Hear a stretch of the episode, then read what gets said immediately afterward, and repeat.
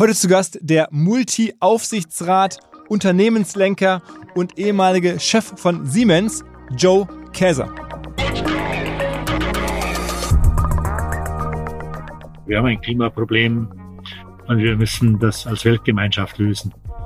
Zu glauben, dass wir in Deutschland mit einem CO2-Ausstoß von zwei Prozent das dadurch lösen, dass wir auf ein Prozent gehen, nämlich von 840 Megatonnen CO2 auf 400 in acht Jahren, das ist nicht die Lösung. Das Risiko, dass Deutschland dadurch deindustrialisiert wird oder die Deindustrialisierung noch schneller fortschreitet, als sie ohnehin schon passiert, ist viel, viel höher, als dass wir hier einen nennenswerten Einsatz für das Klima haben.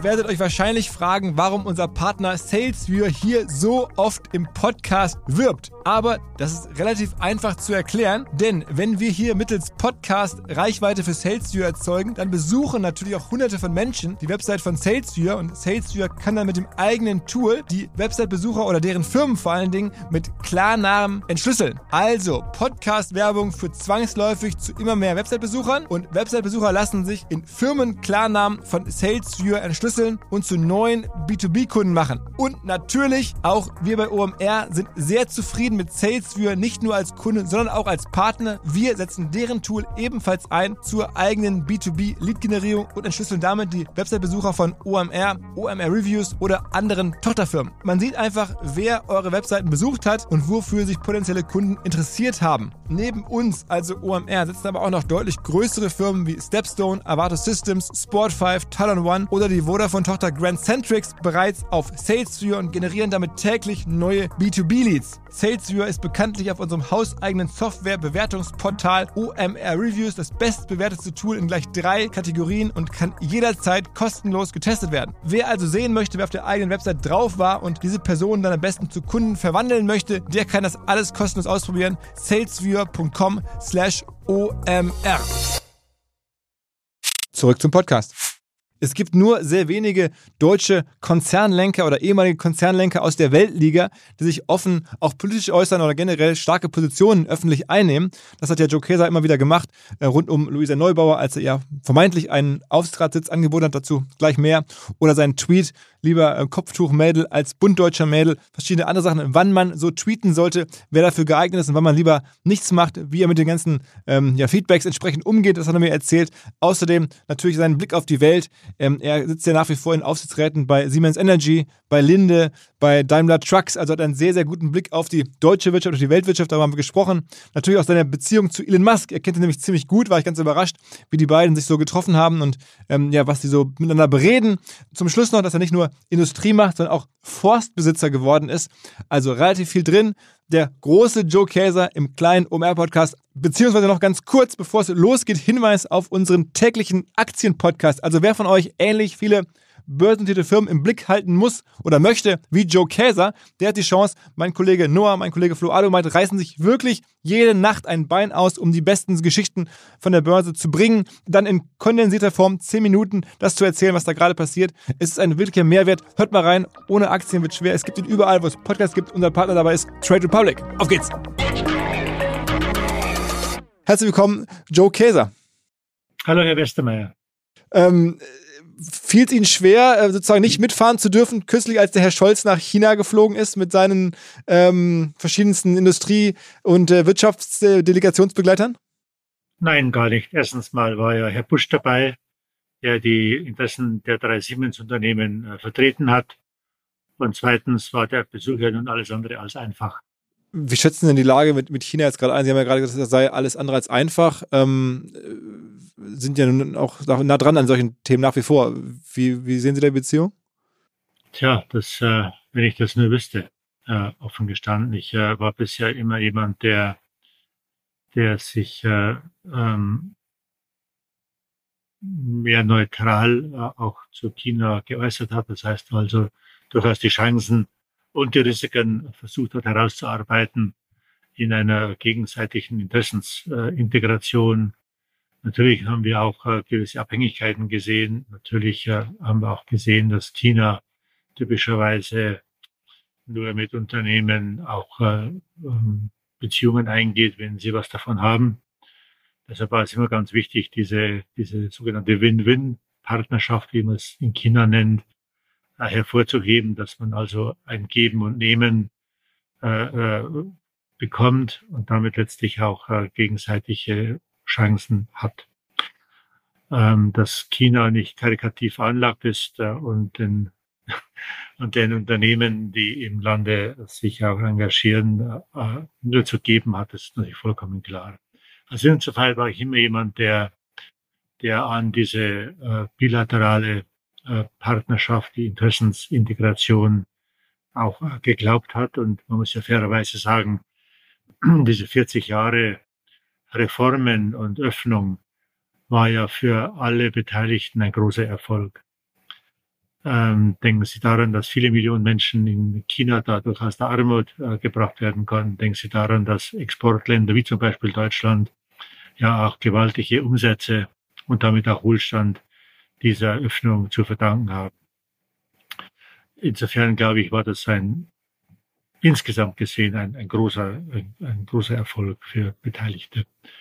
Ähm, nur wenn man jetzt die Bilder sah des Parteitages, äh, insbesondere die, der Anlass, wo man Hu Jintao aus dem Saal geführt hat, weil ihm offensichtlich unwohl war, dann glaube ich, kann man das nicht einfach abhaken und zur Tagesordnung übergehen, weil das war schon eine Botschaft. China mhm. passiert nichts zufällig. Und dass äh, Hu Jintao angeblich kurzfristig sich unwohl fühlte, würde mich überraschen. Dass dann eine ganz große Schar von Journalisten so zehn Minuten bevor er sich unwohl fühlte, zugelassen wurden, um dieses Ereignis mit zu antizipieren, ist da kein Zufall. Mhm. Und äh, man könnte, man könnte denken, dass dieses Schauspiel eine Botschaft nach außen und nach innen war, nach äh, außen, dass jetzt diese 40 Jahre Öffnung und Reform zu Ende gehen, weil Hu Jintao ja der Inbegriff dieser Öffnung letztlich äh, in Pers Personen war und eine Botschaft nach innen, wer mich kritisiert, wer nicht meiner Meinung ist, ist äh, mein Gegner. Und wenn das so wäre, wäre das eine sehr besorgniserregende Entwicklung, weil man dann einfach die Grundvoraussetzung eines äh, reziproken Handels äh, überhaupt nicht mehr sehen würde. Und ich glaube, man muss das jetzt aufarbeiten. Ich fand es richtig, dass der Bundeskanzler hingefahren ist, weil miteinander reden ist immer besser als übereinander zu reden. Ich äh, habe mich auch darüber gefreut, dass der Ministerpräsident äh, Li Keqiang äh, betont hat, dass auch die Reformen und die Öffnung weitergehen. Das wird man sehen. Aber ich glaube, mit den Erfahrungen jetzt in Russland und auch einer stärkeren Zuwendung parteipolitischer Besonderheiten sind wir gut beraten, ähm, zu testen, wie ernst es denn mit der weiteren Öffnung ist. Mhm. Bevor wir vielleicht nochmal so auf die Weltpolitik als solches zu sprechen kommen, das will ich auf jeden Fall ein bisschen von Ihrem Überblick äh, hier hören. Ähm, mal ganz konkret auf Ihre Karriere. Nicht alle Hörer werden das so genau verfolgt haben. Sie sind ja jetzt viele, viele Jahre im Siemens-Konzern aufgestiegen. Ähm, wie geht sowas? Also was war das, was war ihre, was, was konnten sie besser als alle anderen? Wie erklärt sich so eine Karriere? Sie haben ja angefangen, doch, man kann sagen, relativ weit unten und sich dann äh, wie von, von ja, ihrem ersten Job überhaupt, wenn man das nachvollziehen kann, bis jetzt zum Chef des zweitwertvollsten deutschen Konzerns ähm, hochzuentwickeln. Was war da so die Magic Source? Ja, hat ja lange genug gedauert. Also insofern. ja, okay. Ich glaube, es ist eine Mischung von, von großem Einsatz, von der Fähigkeit, ähm, intuitiv äh, auch das Richtige zu tun, aber auch eine ganze Menge Glück, zu einem bestimmten Zeitpunkt an einem bestimmten Ort auch zu sein mit den Menschen, die einem dann eben auch geholfen, unterstützt und letztlich dann eben auch befördert haben. Äh, das, glaube ich, ist insgesamt die Mischung. Es gibt kein Patentrezept. Was äh, ich denke, was mir auch geholfen hat, aber es auch mir schwer gemacht hat. Also es kann durchaus bestimmte Merkmale können auch durchaus äh, ähm, doppelwertig sein. Ich äh, stamme wirklich aus sehr, sehr einfachen Verhältnissen und habe, glaube ich, wirklich alle Schichten der Gesellschaft, äh, wenn Sie es wollen, in diesem, in dieser Entwicklung durchlebt. Und äh, das Nachteilige daran ist, dass es eigentlich, glaube ich, sehr, sehr selten vorkommt. Ich kann mir vorstellen, ob das jetzt noch so durchlässig wäre zu dieser damaligen Zeit. Ähm, also man braucht sehr lange, um sich überhaupt zu etablieren. Viele Dinge, die die Jugendlichen, die aus einer wohlhabenden äh, äh, Familie stammen, äh, denen ganz normal vorkommen. Das musste man erst lernen. Ähm, das Gute daran aber ist, dass man mit allen gesellschaftlichen Schichten eigentlich sich äh, unterhalten konnte. Dass man deren Sprache verstand, dass die Spreizung oft unnatürlich groß wurde zwischen diesen äh, Schichten, wenn man dann auch den Job ausgeübt hat. Aber die Intuition, die einem daraus widerfährt, bestimmte äh, mit Menschen in der Fertigung genau so reden zu können wie mit Präsidenten äh, oder, oder Kanzlerinnen, das ist eine ganz, ganz wichtige Gabe, wenn man verstehen will, was in Unternehmen, in Umgebungsbedingungen eigentlich vor sich geht. Sind Sie noch mit vielen aus Ihrer Jugendzeit befreundet? Also ich meine, mittlerweile haben Sie ja nun die Karriere gemacht und ist ja auch öffentlich, sind da nun auch darüber wohlhabend geworden, über die Gehälter, das kann man alles nachlesen. Ähm, Gibt es trotzdem noch eine Verbindung zu Leuten, mit denen Sie in der Schule waren oder so? Ja, ja, doch.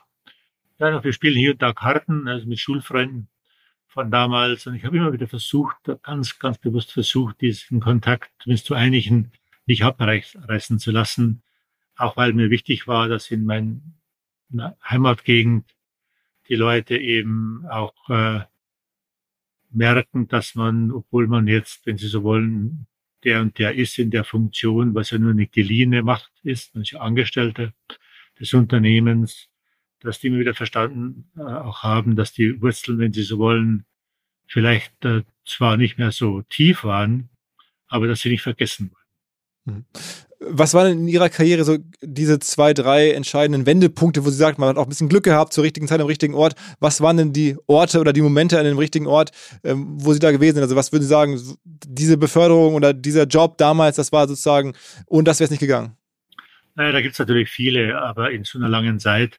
Aber einer war zum Beispiel, ähm, ähm, als ich äh, in, meiner, in meiner Zeit im Silicon Valley war, von äh, 95 bis äh, fast 2000. Also in dieser sogenannten Dotcom-Zeit war das ja dort eine unglaubliche Entwicklung. Und äh, ich war dann, ging da als Finanzchef äh, der Siemens äh, Components hin, also das, was heute Infineon ist mhm. und früher Epcos war, was jetzt eine japanische Company ist. Äh, ging dorthin, wurde dann äh, in den letzten zwei Jahren auch CEO, also praktisch Länderchef dieser, dieser Unternehmen. Und es machte dann schon Spaß äh, für ein ganzes Land wie Amerika, äh, dort der Chef, wenn Sie so wollen, zu sein. Und wir machten fast zwei Milliarden Dollar Umsatz. Das war damals unheimlich viel und groß. Und äh, ich kann mich gut erinnern, dann 99 kam ein Anruf vom äh, Finanzvorstand der Siemens AG, Herrn Neubürger, äh, der mich ja da auch hingeschickt hatte, noch da was in Finanzdingen, äh, äh, und sagte, na ja, also ich muss Sie mal sprechen, kommen Sie doch rüber. Machte ich natürlich. Und, ähm, und dann, äh, ich kürze das jetzt ein bisschen ab, dann sagte er mir, ja, ich, äh, wir wollen mit Siemens an die Börse in Amerika gehen. Äh, können Sie mir denn bitte helfen, auch äh, die Bilanzierung, das, das, das Berichterstattungssystem, das Controlling zu internationalisieren und auch auf US Gap umzustellen. Und äh, ich hatte da etwas verhalten reagiert, weil ich merkte gerade, dass Unternehmen, Kunden, Geschäfte machen, einfach eine ganz tolle Geschichte waren. Äh, etwas verhalten äh, äh, reagiert und hatte mir dann auch noch zu allem Überfluss Bedenkzeit ausgebeten, hat dann mit der Familie gesprochen und äh, lange Rede, kurzer Sinn und dachte, hm, äh, ich gehe dann doch zurück war also am Zweifeln, ob wir überhaupt noch mal zurückgehen, aber wir hatten unsere Eltern da, beide noch, äh, also alle, alle vier Eltern, wenn Sie so wollen. Mhm. Und, äh, und sagt, okay, wir gehen zurück, die Kinder werden dann auch, äh, kommen in die Schule äh, und so weiter und so fort und sind dann zurückgegangen. Äh, ich erinnere mich noch, mal, noch ganz genau, es war am äh, Ende November 99, ähm, Bilder, Buchwetter in Kalifornien, so, so tiefblauer Himmel, die Sonne scheinte. Da war auch San Francisco wunderschön. Im Sommer ist es ja immer schrecklich nebelig. Naja gut, auf alle Fälle flogen wir da zurück und äh, als wir in München ankamen, war also Novemberwetter in München. Nebel, Nieselregen, also ganz schrecklich kalt. Und ich dachte mir noch, du liebe Zeit, was habe ich bloß gemacht? Äh, hatte dann das Commitment angenommen, auch äh, Herr Neubürger und das Unternehmen unterstützt. Ich kannte das ja aus, aus Erfahrung, wenn Sie so wollen, aus dem Silicon Valley, aus USA heraus. Und äh, Neubürger sagte damals, wenn Sie das ordentlich machen, zwei Jahre, dann kriegen Sie auch wieder einen vernünftigen Job. Und er hat der Wort gehalten. Aber ich war haarscharf dran, in diesen zwei Jahren wegzugehen, weil ich dachte, ich halte es in diesem schrecklichen Konzerngebäude nicht mehr aus. Und äh, hatte das dann irgendwie ausgehalten, knapp, aber dann doch knapp drin. Und ich wurde dann eben äh, äh, dann Finanzverstand eines Bereiches das war ein decisive moment. Das hätte genauso gut anders ausgehen können. Ich kann mich erinnern, ich hatte damals ein, ein äh, Jobangebot äh, von AMD, diesen Chip-Hersteller mhm. im Silicon Valley, der nach Europa expandieren wollte, dort Fabriken bauen in, im Silicon Saxony sozusagen. Äh, und hatten dann natürlich jemanden gebraucht, der sich in Europa und in Deutschland auskennt und auch das Amerikanische mittlerweile ein bisschen versteht. Hatte ich dann abgesagt und hatte das äh, sehr oft bereut in diesen zwei Jahren, äh, aber am Ende dann eben nicht mehr. Decisive Moment. Ein weiterer war, und der war noch viel, viel entscheidender, weil man aus verschiedenen Gründen das so bewerten muss. Das war dann 2004. Äh, 2004 wurde ähm, Herr Kleinfeld dann designierter Vorstandsvorsitzender und, ähm, und ich war damals ähm, bereits kaufmännische Bereichsvorstand für den Mobilfunk. Also die, die Handys und, äh, und die UMTS, also diese, diese Mobilfunkinfrastruktur. Dann wurde die Kommunikation zusammengelegt, also die, die, die drahtlosen, die mobilen und die fixen Netze ähm, zusammengelegt und äh, in einem riesigen Bereich, weil man den noch retten wollte, dem ging es nicht so gut.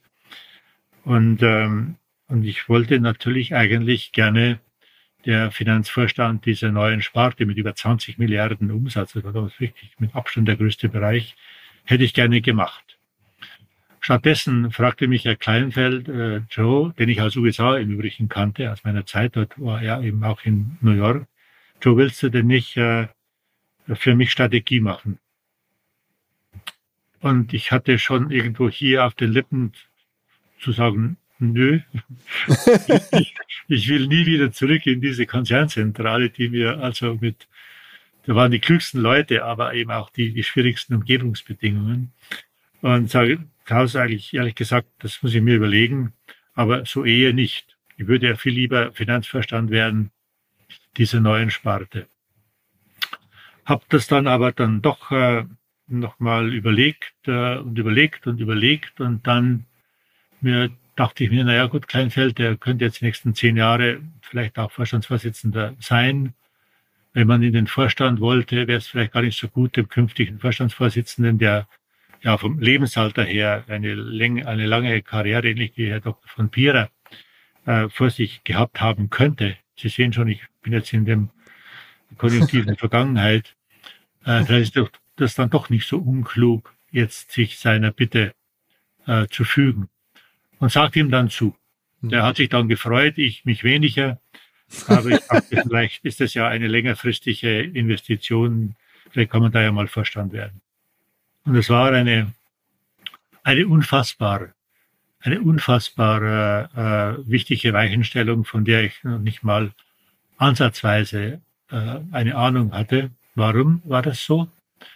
Äh, ganz einfach deshalb, weil zwei Dinge passiert sind. Einmal Einmal äh, wurde dann äh, in der in der Zeit in äh, in äh, 2006 wurde der größte bekannt gewordene Bestechungsskandal der deutschen der europäischen Nachkriegsgeschichte aufgedeckt, als dann 200 Polizistinnen und Polizisten die Siemens-Zentrale durchsuchten. Und da ging es äh, vorwiegend um äh, Bestechungsskandale, Schwarzgeldkonten, auch unzulässige oder zumindest dunkle ähm, Transaktionen über Drittfirmen, äh, die im Wesentlichen also ihren Ursprung hatten in der in dem fix, fixen Kommunikationsbereich, ah. der damals zusammengelegt wurde. Ähm, ihren Ursprung hat sich dann ausgedehnt auch auf andere Geschäftspraktiken außerhalb, des, außerhalb dieser Kommunikationssparte, aber da fing das an. Jetzt äh, überlegen Sie sich mal, ich hätte dann zwei Jahre vorher die, diese Aufgabe, 2004 war das angenommen als Finanzvorstand der Kommunikationssparte. Es wäre undenkbar gewesen, dass ich heute äh, mit Ihnen als äh, ehemaliger äh, Siemens-Vorstandsvorsitzender spreche. ich wäre entweder im Knast gewesen oder ohne Job. Weil wer zwei Jahre lang nicht merkt, was da vor sich geht, ist entweder ungeeignet oder er oder sie ist Bestandteil des Systems. Können Sie sich aussuchen. und äh, ich hatte, ich wusste, dass ich mit dies, damit null zu tun hatte, überhaupt gar nicht, auch noch nie damit in Berührung kam. Aber hätte ich äh, in diesen zwei Jahren von 2004 bis 2006, hätte ich, wenn ich damit in Berührung gekommen wäre, hätte ich es aufgedeckt, wäre ich zum Wittelsbacher Platz gegangen oder im schlimmsten Fall zur Staatsanwaltschaft und hätte gesagt, guck mal, da läuft was völlig schief. Hätte ich das wirklich gemacht? Vielleicht. Oder vielleicht hätte ich auch gar keine, hätte ich mir nicht getraut, hm. das System hier äh, zu denunzieren und damit auch äh, damalige Vorstände der Siemens AG, wenn Sie so wollen, äh, ans Messer zu liefern.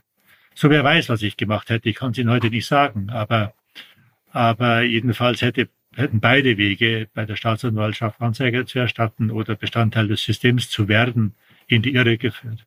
Mhm. Und das Zweite war, dass dann eben Herr Neuberger und Herr Kleinfeld aus irgendeinen bedauerlichen Gründen, ich habe sie beide sehr geschätzt, äh, nicht miteinander die Zukunft gestalten wollten und Herr Neubürger dann das Unternehmen auf seine Bitte hin verlassen hat. Und dann eben ein gewisser Joe Keser Finanzvorstand wurde, als Vertrauter von Herrn Kleinfeld.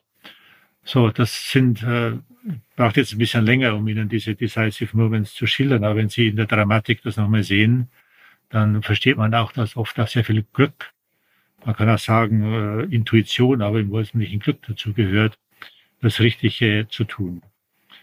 Und äh, das sind eben diese Themen, die können Sie niemandem raten, außer Menschen zu raten, bleib immer du selber, weil die, das Umfeld merkt es schneller, als man glaubt, dass wenn man versucht, etwas vorzugaukeln. Was waren denn später, als Sie Chef waren? Ähm, die Decisive Moments. Also dann, dann gab es ja keine weiteren Schritte mehr, dann war man erstmal Chef, dann war man ganz oben angekommen. Was würden Sie jetzt im Nachhinein sagen, waren da vielleicht im Guten wie im Schlechten die Momente, wo Sie ja große Weichen gestellt haben und vielleicht oder hoffentlich meistens richtig gestellt, aber vielleicht auch nicht immer richtig gestellt haben? Ja gut, da, da wie Sie sagen, da gibt es diese Decisive Moments in dem Sinne nicht mehr, weil man ist entweder erfolgreich oder nicht. Äh, es gibt niemand, niemanden mehr, hinter dem man sich äh, verstecken kann als Finanzvorstand haben sie im Zweifelsfall immer noch den, den, den oder die Vorstandsvorsitzende. Aber selbst da ist es schon, ist die Luft schon sehr dünn. Also da zählt im Grunde dann nur noch der Erfolg, der sich im Zweifelsfall daran misst, dass man entweder den Aktienkurs äh, besser gestaltet als den Vergleichsindex oder dass man zumindest besser performt und sich entwickelt als die Wettbewerber. Und das war 2013, als ich dann äh, Vorstandsvorsitzender wurde, eben überhaupt nicht der Fall. Die Siemens AG hinkte praktisch in allen Belangen hinter Wettbewerbern wie der GE, der ABB äh, zum Beispiel, nur die zwei Hauptwettbewerber zu nennen, hinterher. Und es war jedem klar, dass wir dagegen etwas machen mussten. Insofern war dann das erste Strategiekonzept, das wir Vision 2020 nannten, eigentlich von allen Beteiligten im Grunde akzeptiert. Wir sind dann auch deutlich früher fertig geworden mit den Zielsetzungen, als wir das ursprünglich dachten, nämlich 2017, konnten wir fast in allen Belangen, die wir uns vorgenommen hatten, nämlich im Wesentlichen zu den Wettbewerben aufzuschließen. In Wachstumsdynamik und Ertragsqualität waren wir eigentlich so weit. Das war relativ günstig. Wir wurden früher fertig. Die Siemens-Aktie hatte nach 17 Jahren, 2017, das, ein, das erste Mal wieder ein historisches Hoch. Aber die Frage war, reicht das? Und wir kamen eigentlich schnell zu der Einschätzung, ja, wir haben aufgeholt, sind in Teilen auch besser als der Wettbewerb, aber sind wir denn wirklich gerüstet für die disruptiven Veränderungen, die wir in allen drei Gebieten der, der damaligen Siemens AG sahen, in der Energie, mit der Energiewende, in der, in der Gesundheitstechnik, wo man von einer erfahrungs- auf eine wissensbasierte Medizin unterwegs war, auch mit künstlicher Intelligenz, mit Auswerteverfahren, im Zusammenwachsen von Diagnostik und Therapie. Äh, und natürlich, last but not least, sind wir gerüstet für die größte technologische Revolution in der Industriewelt, nämlich der sogenannten Industrie 4.0 oder der vierten industriellen Revolution. Und die Antwort war, nein, sind wir nicht. Oder zumindest nicht ausreichend. Und dann kam eine ganz wichtige, entscheidende Phase, wo wir uns überlegt haben, wie können wir das in drei Jahren schaffen, gemeinsam und gleichzeitig auch eine gute Nachfolgeregelung machen. Und dann kam die sogenannte Vision 2020 Plus. Diesmal eben nicht mehr terminiert auf 2023 oder 2025, sondern das Plus sollte zeigen, wir brauchen eine kontinuierliche Transformation, weil die Welt um uns herum immer mächtiger und immer schneller sich verändert. Und daraus entstanden dann äh, die Pläne, die Siemens AG aufzuteilen in drei eigenständige Unternehmen, die wir alle drei dann auch äh, an der Börse sehen wollten. Zunächst die Siemens Healthcare, äh, die ja, glaube ich, sehr erfolgreich sich jetzt auch behauptet hat. Sie ist von einer kleinen äh, Gesundheits, von einer kleinen MedTech-Division äh, in einem Konglomerat, eine MedTech-Company geworden, die mittlerweile mehr wert ist an der Börse als so prominente Unternehmen wie BMW oder, oder BASF oder ähnliche. Das ist, glaube ich, wirklich ein großer Erfolg äh, geworden. Und dann war aber auch klar, dass Industrie, Automatisierung und äh, Energie sich auch aufteilen werden in den Weg, den sie gehen werden. Und so entstand dann die Aufteilung der Siemens Automation, also der Industrial, Industrial Siemens, der neuen Siemens AG und eben der Siemens Energy. Und das war ähm, kein so richtig basisdemokratischer Prozess mehr. Viele Leute sagten, was willst du denn jetzt noch? Reicht es denn immer noch nicht? Auch im Vorstand und in Teilen im Aufsichtsrat waren diese doch gewaltigen strukturellen Eingriffe aus einer großen Firma drei zu machen, nicht unumstritten. Nicht unumstritten. Und ich selbst äh, hatte mir dann 2017 auch überlegt, soll ich denn jetzt nicht mit Guns and Glory sozusagen alle Stars Aligned abtreten und für immer da, sagen wir mal, bewundert werden als derjenige, der die Siemens AG wieder zurückgeführt hat in, zu Glanz und Glory. Ähm, weil mein Upside war gering, ehrlich gesagt. Wenn das nämlich schief ging, dann hätte ich mir ein und für alle Mal natürlich äh, da auch die Verantwortung nehmen müssen für diese Aufteilung des Unternehmens. Nun ging es Gott sei Dank gut. Und äh, heute sind, haben wir sehr, sehr viele Leute, die immer schon das gut fanden. Aber das ist auch ganz normal, das ist auch in Ordnung so. Der Erfolg hat immer sehr, sehr viele Väter und das hat er ja auch gehabt, auch im Team. Aber das dann noch einmal den Mut zu nehmen, das durchzuziehen, das hatte mich schon auch, äh, muss ich zugeben, schlaflose Nächte gekostet. Auch viel konsultieren nochmal mit guten Freunden und Vertrauten, weil das, ich wusste, wenn der Eingriff schief geht, dann sind die ganzen Verbesserungen, die wir über naja, fünf, sechs Jahre miteinander gestaltet haben, eigentlich wieder verloren. Und das war schon eine schwierige Angelegenheit, recht zu geben. Nochmal eine Frage, wenn Sie jetzt so sehen, was in der Industrie generell passiert jetzt vielleicht gar nicht so sehr nur der Case Siemens. Wie viel ist denn dann bei einem Vorstandsvorsitzenden oder bei dessen Erfolg abhängig von auch Glücksmomenten, von den richtigen Strömungen? Hat man jetzt gute Jahre erwischt für seine Vorstandsvorsitzendenzeit oder hat man jetzt vielleicht eine Krise erwischt? Hat man Pech wie jetzt irgendwie Herr Rohrstedt mit irgendwie einem verrückt gewordenen Rapper? Ähm, äh, wie, ähm, wie weit ist das sozusagen eigentlich Leistung derjenigen Person dann? Oder wie viel ist auch ist man der Strömung unterworfen? Also sagen Sie mal eine Prozentzahl für, für die für die Effekte. Ja, also ich glaube, das kann man nicht so verallgemeinern. Das ist von Branche zu Branche unterschiedlich. Ich würde es immer festmachen daran, wie performe ich gegenüber meinen Wettbewerbern. dass man jetzt, sagen wir mal, weil Sie Herrn Röstedt nennen, dass man Adidas, Adidas jetzt nicht unbedingt mit dem DAX vergleichen muss, das sieht man ein, weil man einfach sagt, naja, ähm, DAX sind Konsumwerte und, und, und Finanzwerte, die natürlich bei steigenden Zinsen viel besser performen. Schauen Sie sich die Münchner Rück an oder die Deutsche Bank als, äh, äh, als äh, Industriewerte, die zyklisch sind. Aber der Vergleich zum Wettbewerb muss stimmen.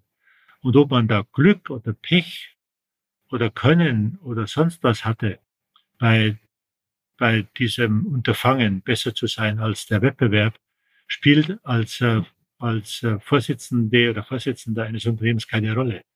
Weil alle anderen in der Branche haben im Zweifelsfall die gleichen Ausgangsvoraussetzungen.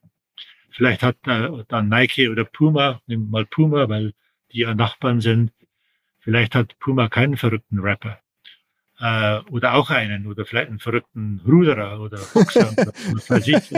Bei, pers bei personifizierten Werbeträgern ist das immer eine ganz schwierige Kiste. Das wissen wir, aber im Sport und Sportartikel scheint es einfach nicht anders zu gehen. Äh, auch Teams natürlich, die man sponsert, kommen manchmal in gewisse Schwierigkeiten.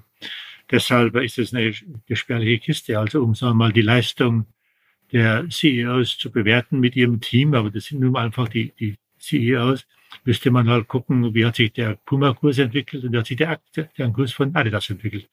Und dann kann man eben sagen, wer einen Job besser gemacht hat und wer schlechter gemacht hat.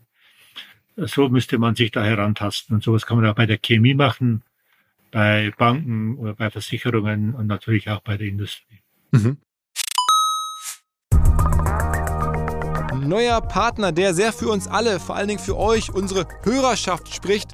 Die Rede ist von Liquid, L-I-Q-I-D. Liquid ist ein Vermögensverwalter, der sich an ja etwas wohlhabendere Menschen richtet. Ihr hört gleich, wie wohlhabend man sein muss, damit man die Vorteile von Liquid genießen kann. Als da wären, Liquid sagt, sie seien persönlich wie eine Privatbank und dabei modern wie ein Neo-Broker. Das macht Sinn, denn die meisten Menschen sehen es ja tatsächlich nach Guidance bei ihrer Geldanlage. Man fühlt sich häufig vielleicht beim traditionellen Bankberater nicht mehr so gut aufgehoben und Liquid greift genau da rein. Die tun das, was ein sogenanntes Family Office häufig für sehr wohlhabende Menschen tut, nur mit deutlich niedrigerer Einstiegshürde. Also eine Art Family Office für jedermann, exklusive Anlagemöglichkeiten. Man kommt über Liquid zum Beispiel in Private Equity und Venture Capital Fonds mit rein, wenn man das gerne möchte. Liquid ist fünfmal in Folge Deutschlands Top-Vermögensverwalter geworden, laut Kapital. Wer also mitmachen möchte, jetzt kommt die Auflösung, braucht aktuell mindestens 50.000 Euro als Mindestanlagevolumen. Volumen. In einigen Wochen ist die Aktion vorbei, dann sind es wieder 100.000, die man mitbringen muss. Wenn einem das möglich ist, dann gerne ein kostenloses Erstgespräch vereinbaren unter liquid.de slash omr. Zurück zum Podcast. Glauben Sie, dass ähm, Deutschland so als generelle ähm, Wirtschaftsland äh, vor schweren Zeiten steht? Oder wie sehen Sie da den, den pauschalen Ausblick jetzt mal? Sie überblicken ja da äh, den wertvollsten Konzern nach wie vor ganz gut. Ähm, jetzt haben wir gerade schon ein bisschen über China gesprochen, über die ganzen Strömungen, die es sonst so gibt. Ähm, wie sehen Sie das? Naja, ich glaube, wir müssen schon aufpassen, in welcher globalen Umgebung wir sind. Ich denke, spüren zu können, dass wir in Deutschland ziemlich stark mit uns selbst beschäftigt sind.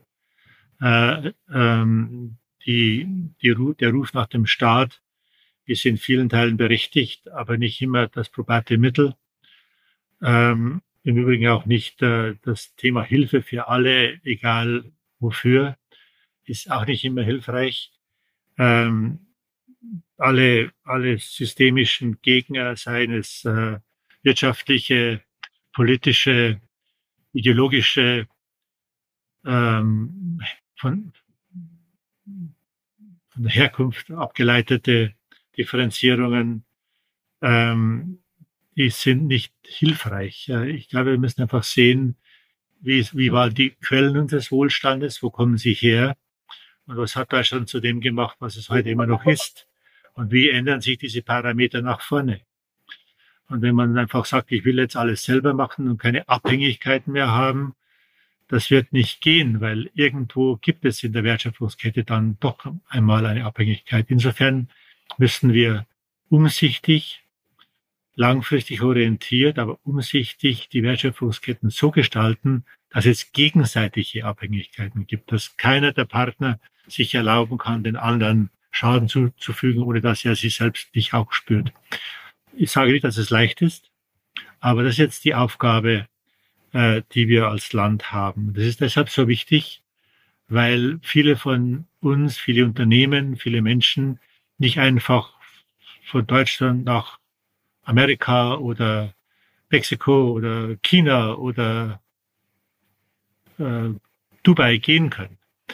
Äh, und das gilt auch für Unternehmen. Wenn wir es nicht äh, schaffen, unsere Interessen auf europäischer Ebene gegenüber Amerika und China zum Beispiel und deren Alliierten auch klar zu fokussieren, dann werden wir an diesem Tisch, wo die Welt und die Weltinteressen auch wirtschaftlich verteilt werden, nicht teilnehmen. Wissen Sie, die großen Unternehmen, die großen Unternehmen werden auf diese, auf dieses Decoupling, auf dieses Auseinanderlaufen von Wirtschaftsregionen, die werden sich darauf einstellen können. Sie können sicher sein, dass in den Boardrooms der großen Unternehmen heute diese Plan B, Plan C Szenarien durchgespielt werden. Dass, äh, dass äh, eben auch ähm, dann die Lokalisierung vorangetrieben wird. Wenn es eben dieses Decoupling gibt, in den Interessenslagen zwischen den Amerika geführten und den China geführten Ländern, dann werden die großen Unternehmen halt nochmal eine Fabrik in China oder Vietnam, also in der Nachbarschaft machen, oder noch eine Fabrik in Amerika äh, und oder Mexiko in der Nachbarschaft machen und dann mit die Lokalisierung dieser, diesem Decoupling, wenn Sie so wollen, entgehen. Aber was passiert mit den kleineren und mittleren Unternehmen, die nicht einfach mal noch eine Fabrik irgendwo bauen können? Und der Mittelstand ist garantiert die tragende Säule des sozialen Friedens in Deutschland. Aber unbedingt immer die tragende oder die alleintragende Säule der, des wirtschaftlichen Wohlstands ist, das könnte man in einer anderen Session vielleicht mal diskutieren. Aber er ist garantiert der Träger des sozialen Friedens in unserem Land. Handwerker und, äh, und kleinere und mittlere Unternehmen, die in ihren Wirtschaftsregionen, in den Dörfern, in den Städten eine ganz wichtige Rolle spielen, äh, nicht nur Champions sind in einer Nische, sondern auch dort in diesen Regionen eine extrem stabilisierte Rolle. Und da mache ich mir extreme Sorgen darüber. Und das sind eigentlich die Dinge, die mir in der öffentlichen Debatte viel zu kurz kommen. Okay. Ähm, aber generell klingt das jetzt ja nicht dramatisch. Also Sie sagen, man muss sich da irgendwie anpassen. Es gibt da auch schon Plan B und Plan C. Man muss auf die, ähm, auf die kleinen und mittleren Unternehmen aufpassen. Aber es ist jetzt ja nicht irgendwie, dass die da jetzt komplett schwarz sehen und so, so, so, so einen extrem negativen Ausblick haben. Hätte man ja vermuten können. Finde ich jetzt ganz erfreulich. So, wir haben, wir haben, ja, sagen wir so, wir haben alles, was es braucht, dass wir uns jetzt noch auch für die nächsten zehn Jahre erfolgreich etablieren. Aber es ist echt äh, mindestens fünf vor zwölf, wenn nicht eine Minute vor zwölf. Und da gehört zunächst einmal eben ein, ein Energiekonzept dazu. Wie bauen wir die Energie in Deutschland in den nächsten 20 Jahren? Wie, wie machen wir das? Und das fehlt. Natürlich ist man jetzt situativ unterwegs mit äh, der Frage, wie komme ich durch den Winter? Wie kann man den Menschen helfen, die mit horrenden äh, Abrechnungen äh, jetzt im, spätestens im Frühjahr dann äh, belastet werden oder, konfrontiert werden? ist vollkommen klar. Aber man muss nebenbei auch ein Konzept entwickeln, wie sieht die Energietopographie der Bundesrepublik Deutschland in den nächsten 20 Jahren aus. Erst dann kann man überlegen, brauche ich langfristige Lieferverträge, zum Beispiel mit Katar. Macht es überhaupt keinen Sinn, 15-jährige Lieferverträge abzuschließen, wenn wir gar nicht wissen, wie viel wir brauchen und wer es herstellt. Äh, und das fehlt mir und das ist unheimlich wichtig, weil Energie egal aus, ob aus Gas oder aus anderen Trägern, ist die, äh, ist die Grundvoraussetzung für die Industrialisierung und auch für die Ansiedlung moderner, äh, moderner Industrien. Denken Sie zum Beispiel an, bin ja auch Aufsichtsratsvorsitzende Daimler Truck AG. Stellen Sie sich vor, die Automobilunternehmen müssen neue Fabriken bauen für die Elektromobilität, für, für Batterien und so weiter und so fort oder die chemische Industrie äh, geht in die Vorleistung für eben batteriebezogene Technologien. Ähm, und sie haben in Deutschland 20 Cent oder 30 Cent pro Kilowattstunde und in den USA haben sie zehn oder sieben. Das ist einfach ein Thema, den darf man sich nicht verschließen. Kein Unternehmen der Welt wird äh, das da machen, wo 30 Cent äh, gebraucht werden, wenn es die Alternative gibt in einem intakten Markt, der auch die Lokalisierung voranbringt, dort äh, zu einem ungleich günstigeren Tarif anzukaufen. Und deshalb äh, brauchen wir einen Plan, der uns über eine Legislaturperiode hinweg begleitet und nicht nur für drei Jahre. Verfolgen Sie so ein bisschen, was Elon Musk so macht? Ja. Und, und wie haben Sie ihn schon mal persönlich kennengelernt? Ja, klar, ich kenne ihn, ich kenne ihn relativ gut, muss ich sagen. Aus Ihrer Siemens-Zeit oder wie kam das? Ja, aus der Siemens-Zeit. Äh, also wir haben uns zuerst äh, kennengelernt durch einen gemeinsamen engen Freund von uns, ähm, der auch im Silicon Valley lebte. Und äh, der war der erste, einer der ersten Chefs von Tesla, als das alles losging. Und der rief mich an und sagte, du, pass mal auf, äh, ich habe da einen, der will elektrische Autos bauen, aber er hat keine Ahnung, wie das geht. Sag ich, aha. Und er sagt, er könnt, könnte uns denn nicht helfen mit der Automatisierung, wie man eine Fabrik baut.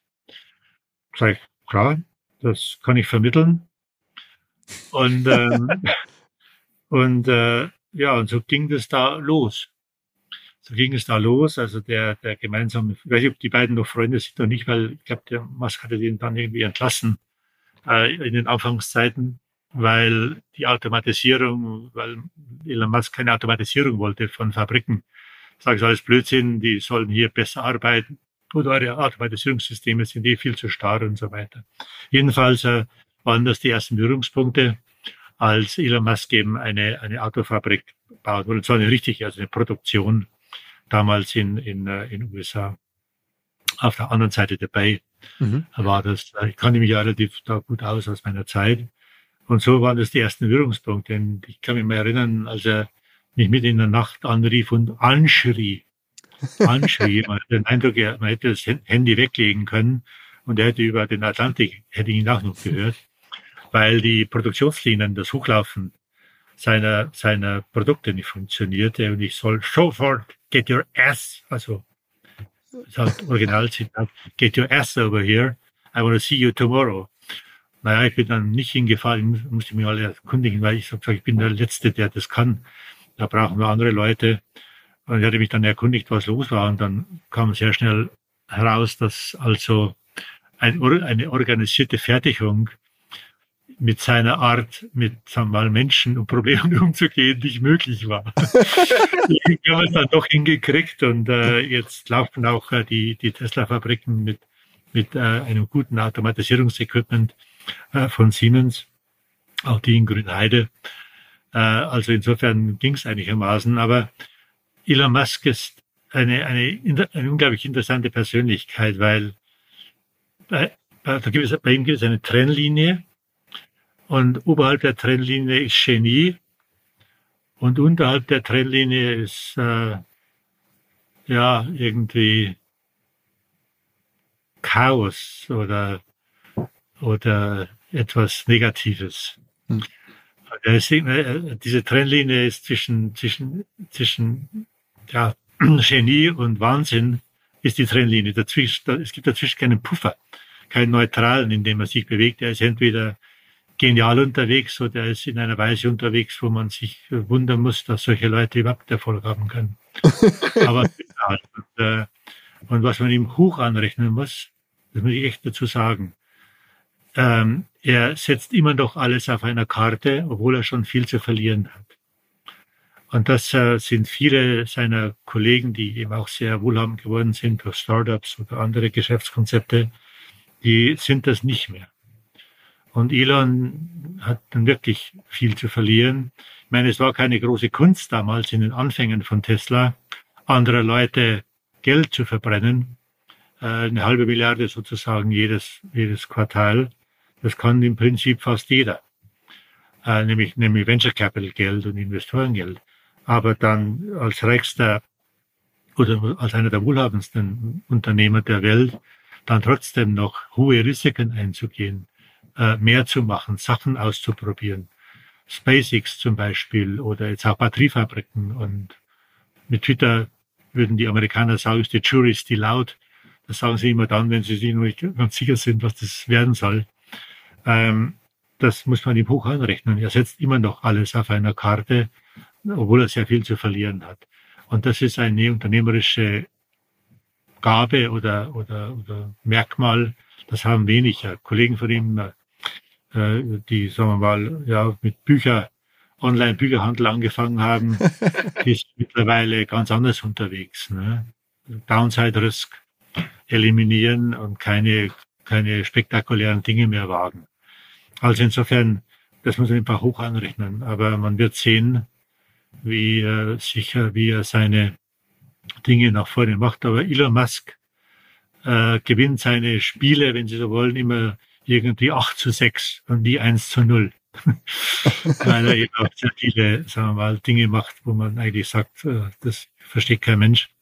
Aber er macht auch viele geniale Sachen, die lange Zeit Menschen nicht verstehen und dann am Ende doch sagen, ups, das war jetzt doch genial. Ähm, ähm, aktuell ist ja Twitter das große Thema, was alle verfolgen. Sie ja, kennen ja unter dieser Trennlinie, genau. Genau, unter der Trennlinie, aber Sie kennen ja Twitter auch ganz gut. Ich meine, sind da ja schon seit Jahren recht aktiv eigentlich. Ne? Das ist ja für, für generell für Industriebosse noch nicht ganz so äh, normal. Ja, nein, aber es gibt auch Gründe, warum viele das nicht machen. Also das, glaube ich, darf man nicht, darf man nicht unterschätzen. Das Twitter ist schon so, so eine Art äh, moderne, modernes Kolosseum geworden, Brot und Spiele. Ne? Das muss man schon auch sagen. Also insofern muss man sich das schon überlegen, wie man damit umgeht. Ja, und jetzt ist er halt bei Twitter sehr aktiv und macht eine Menge popul unpopulärer äh, Bemerkungen und Ankündigungen. Aber ich will nochmal zurück auf Ihre, auf ihre eigene Twitter-Aktivitäten, weil die sind ja schon, ähm, also Sie haben da auch für einen, für einen CEO von so einem großen Unternehmen oder für so einen Repräsentanten einer, einer, einer, einer ganzen, ähm, eines Landes ja am Ende auch, äh, wirklich klare Ansagen immer schon gemacht. Ist das so ein bisschen auch was, äh, was Sie vielleicht immer so als Ihre eigene Linie empfinden? Weil, wenn man so vergleicht, gibt es ja auch immer wieder Leute, die das nicht so gut fanden oder es gab auch viel Kritik, aber Sie haben da schon immer offensichtlich einen sehr klaren Ton gewählt. Ja, sagen wir mal so, ich, meine Überzeugung ist, dass man als äh, Unternehmenslenker oder Unternehmenslenkerin auch eine Verantwortung hat, sich zu gesellschaftspolitischen Themen zu äußern. Äh, auch, äh, auch CEOs äh, oder Vorstandsmitgliederinnen und Mitglieder sind Bürger eines Landes und haben auch das Recht, sich zu äußern. Aber sie haben auch eine Verpflichtung gegenüber, gegenüber ihren Aktionären und den sogenannten Stakeholdern, sich äh, zu verhalten. Und äh, Aktionäre werden garantiert nicht, ähm, sagen wir mal, äh, ähm, sehr ähm, darauf ausgewiesen, dass sich äh, ihr CEO auch zu bestimmten Themen äußert. Die hätten lieber mehr Dividende und noch höhere Gewinne und damit letztlich einen korrelierenden Aktienkurs. Aber es gibt natürlich auch noch andere Interessensvertreter, sogenannte Stakeholder. Das sind zum Beispiel die Mitarbeiterinnen und Mitarbeiter. Und ich hatte mich dann ja auch, äh, als ich dann immer wieder mal auch deutlicher wurde in gesellschaftspolitischen Fragen, die auch Interessens, aber auch Werte gelenkt waren, äh, überlegt, mit welcher, mit welcher Autorisierung, mit welcher Legitimation mache ich das denn eigentlich? Äh, ist es die Legitimation der Aktionäre? Ja, vielleicht, vielleicht auch eher nicht. Ähm, die sind ja Anhänger von Milton Friedman, The Business of Business is Business. Ähm, die Kunden, naja, die werden, solange ich gut liefere, zu günstigen Preisen, werden die okay.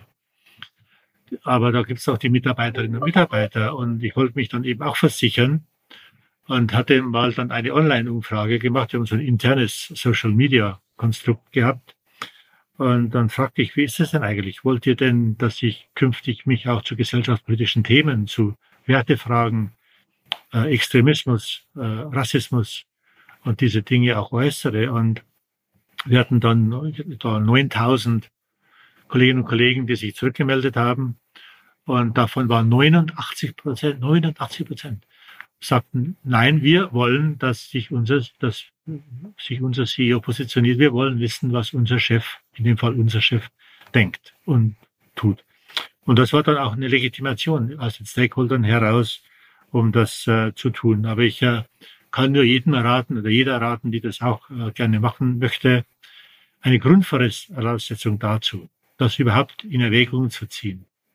Und da gibt es dann immer noch eine ganze Menge Aspekte. Eine Grundvoraussetzung ist, dass sie mindestens genauso gut performen als Unternehmen wie ihre Wettbewerber, vorzugsweise besser. Wenn sie das nicht haben, kann ich nur jedem empfehlen, Kopf runter, härter arbeiten, bessere Ergebnisse und erst wenn wir das in Ordnung haben, kann man sich wieder auch äh, um die Welt der anderen kümmern und sie kritisieren. Und das ist dem einen oder anderen zu Verhängnis geworden, äh, der eben auch angefangen hat, sowas zu tun, aber dann am Ende selber nicht äh, mal, performt hat und gegenüber dem Wettbewerb abgefallen ist. Dann verwirken sie das äh, Recht, sich auch zu peripheren Themen zu äußern, wenn ihr Primäraufgabe, nämlich das Unternehmen besser zu führen als die Wettbewerber, nicht aufgeht. Das kann ich nur jedem raten, das ist ganz, ganz wichtig, sonst geht nicht. Was ist denn Ihre aktuell die, die, bevorzugte Plattform, wo Sie am meisten gucken oder auch sich äußern oder nachlesen? Ist es eher LinkedIn, ist es eher Twitter, ist es noch was ganz anderes? Es kommt immer darauf an, welche Botschaften man setzen will. Wenn es Botschaften sind, die einer, einer dialektischen Auseinandersetzung bedürfen, äh, die komplex sind, teilweise multikausal, dann ist LinkedIn die bessere Möglichkeit. Da kann man differenzierter die Dinge beleuchten und auch äh, nochmal aus verschiedenen Blickwinkeln schildern, warum man bestimmte Standorte vertritt, warum man bestimmte Dinge gemacht oder eben nicht gemacht hat. Twitter eignet sich eher als eine Art Anteasen einer öffentlichen Debatte, ähm, die dann eben aufgenommen wird äh, oder nicht. Deshalb muss man da immer, muss ich sagen, wie die meisten Rechtsanwälte immer sagen, es kommt darauf an. okay. Ähm, war das damals, als es um die Kopftuch-Thematik ging, das größte, der größte Twitter-Sturm, ähm, den Sie jemals erlebt haben? Äh, nee, da gab es einige andere auch. Ähm, der international am stärksten äh, beobachtete und wahrgenommene Beitrag war damals, als ich äh, als, da ging es um ein Auftreten vom amerikanischen Präsidenten. Und da schrieb ein anderer Twitter-Kollege, naja, wenn der so weitermacht, besteht möglicherweise noch die Gefahr, dass wir ihn wieder zurücknehmen müssen, weil er ja angeblich in den Ursprüngen Wurzeln Deutsch war. Und dann habe ich äh, zurückgeschrieben oder, oder weiter, weiter äh, geleitet, äh, retweetet und habe geschrieben, die Gefahr besteht wahrscheinlich eher nicht.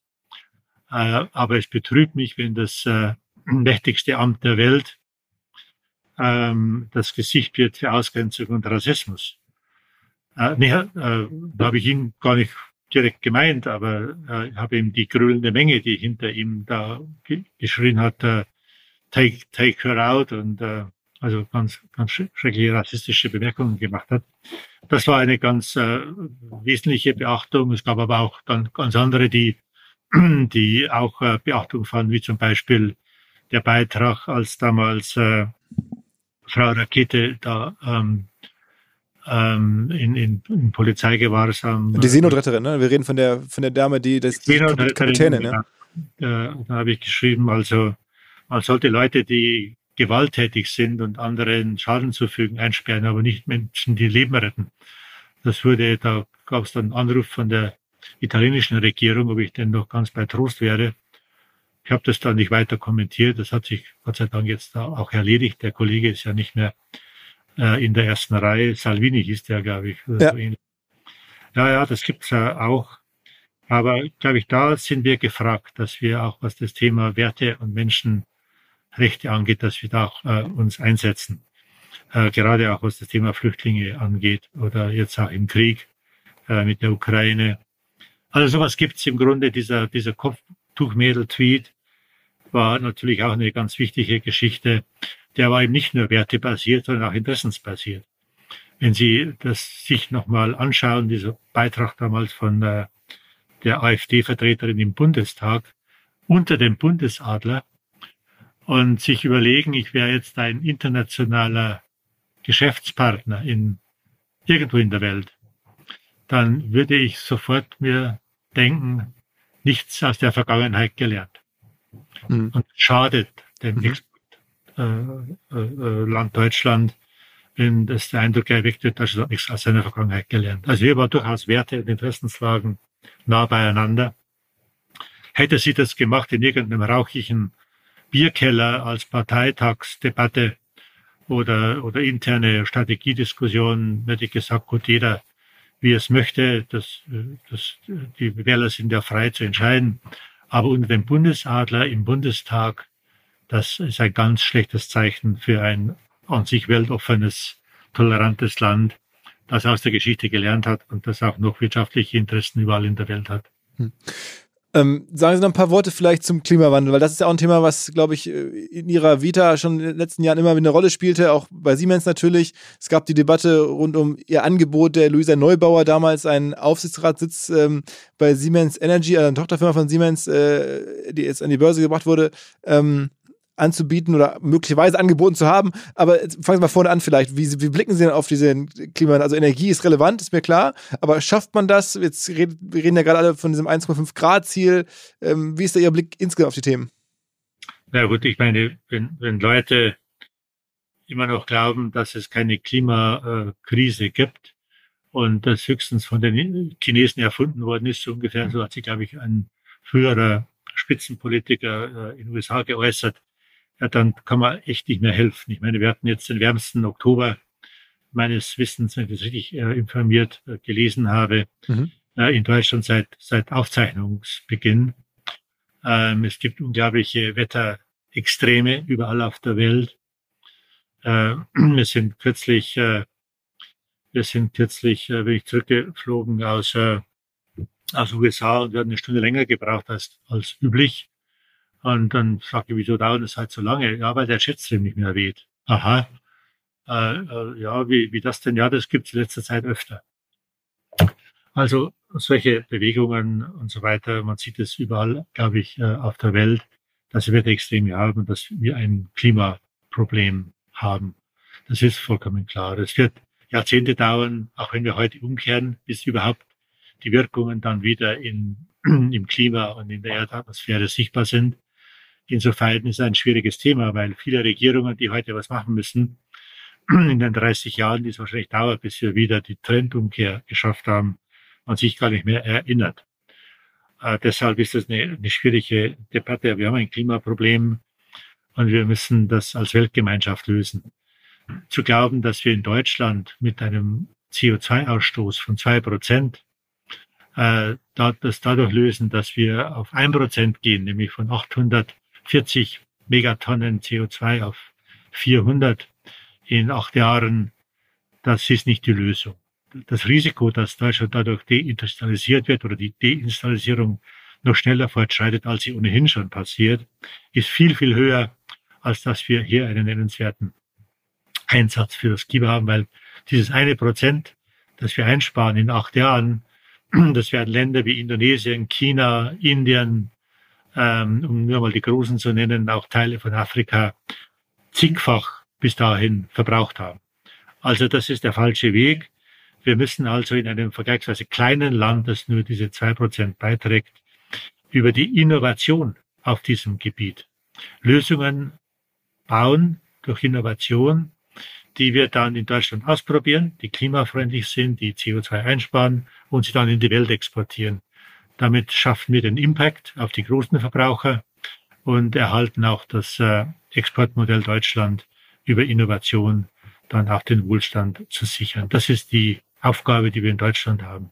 Zu dem Thema Luisa Neubauer und Fridays for Future finde das gut und richtig, dass die Jugend auf die Straße geht und sich einsetzt, weil es ihr Leben ist, ihre Zukunft, ihre Generation und die Generationen danach. Ich habe Frau Neubauer keinen Aufsichtsratssitz angeboten, sondern einen Sitz in einem Aufsichtsgremium, also ein Beratergremium der neu zu formulierenden Unternehmung, nämlich der Siemens Energy. Warum habe ich das gemacht? Nicht, weil ich jetzt besonders woke bin, wie man, glaube ich, heutzutage neuhochdeutsch sagt, aber nicht, weil ich irgendwie ein besonderes Fable für eine, für eine junge Studentin habe, sondern weil ich damit eigentlich ganz was anderes zum Ausdruck bringen wollte, nämlich, dass eben die Diagnose alleine noch keine Lösung ist. Und ich habe sie damals empfangen. Äh, Luisa Neubauer, aufgrund eines Projektes, das wir in Australien hatten, war die Siemens AG und die Person Käser da in allen Medien der Welt und ein gefundenes Fressen auch für, für, für, die, für die Aktivisten.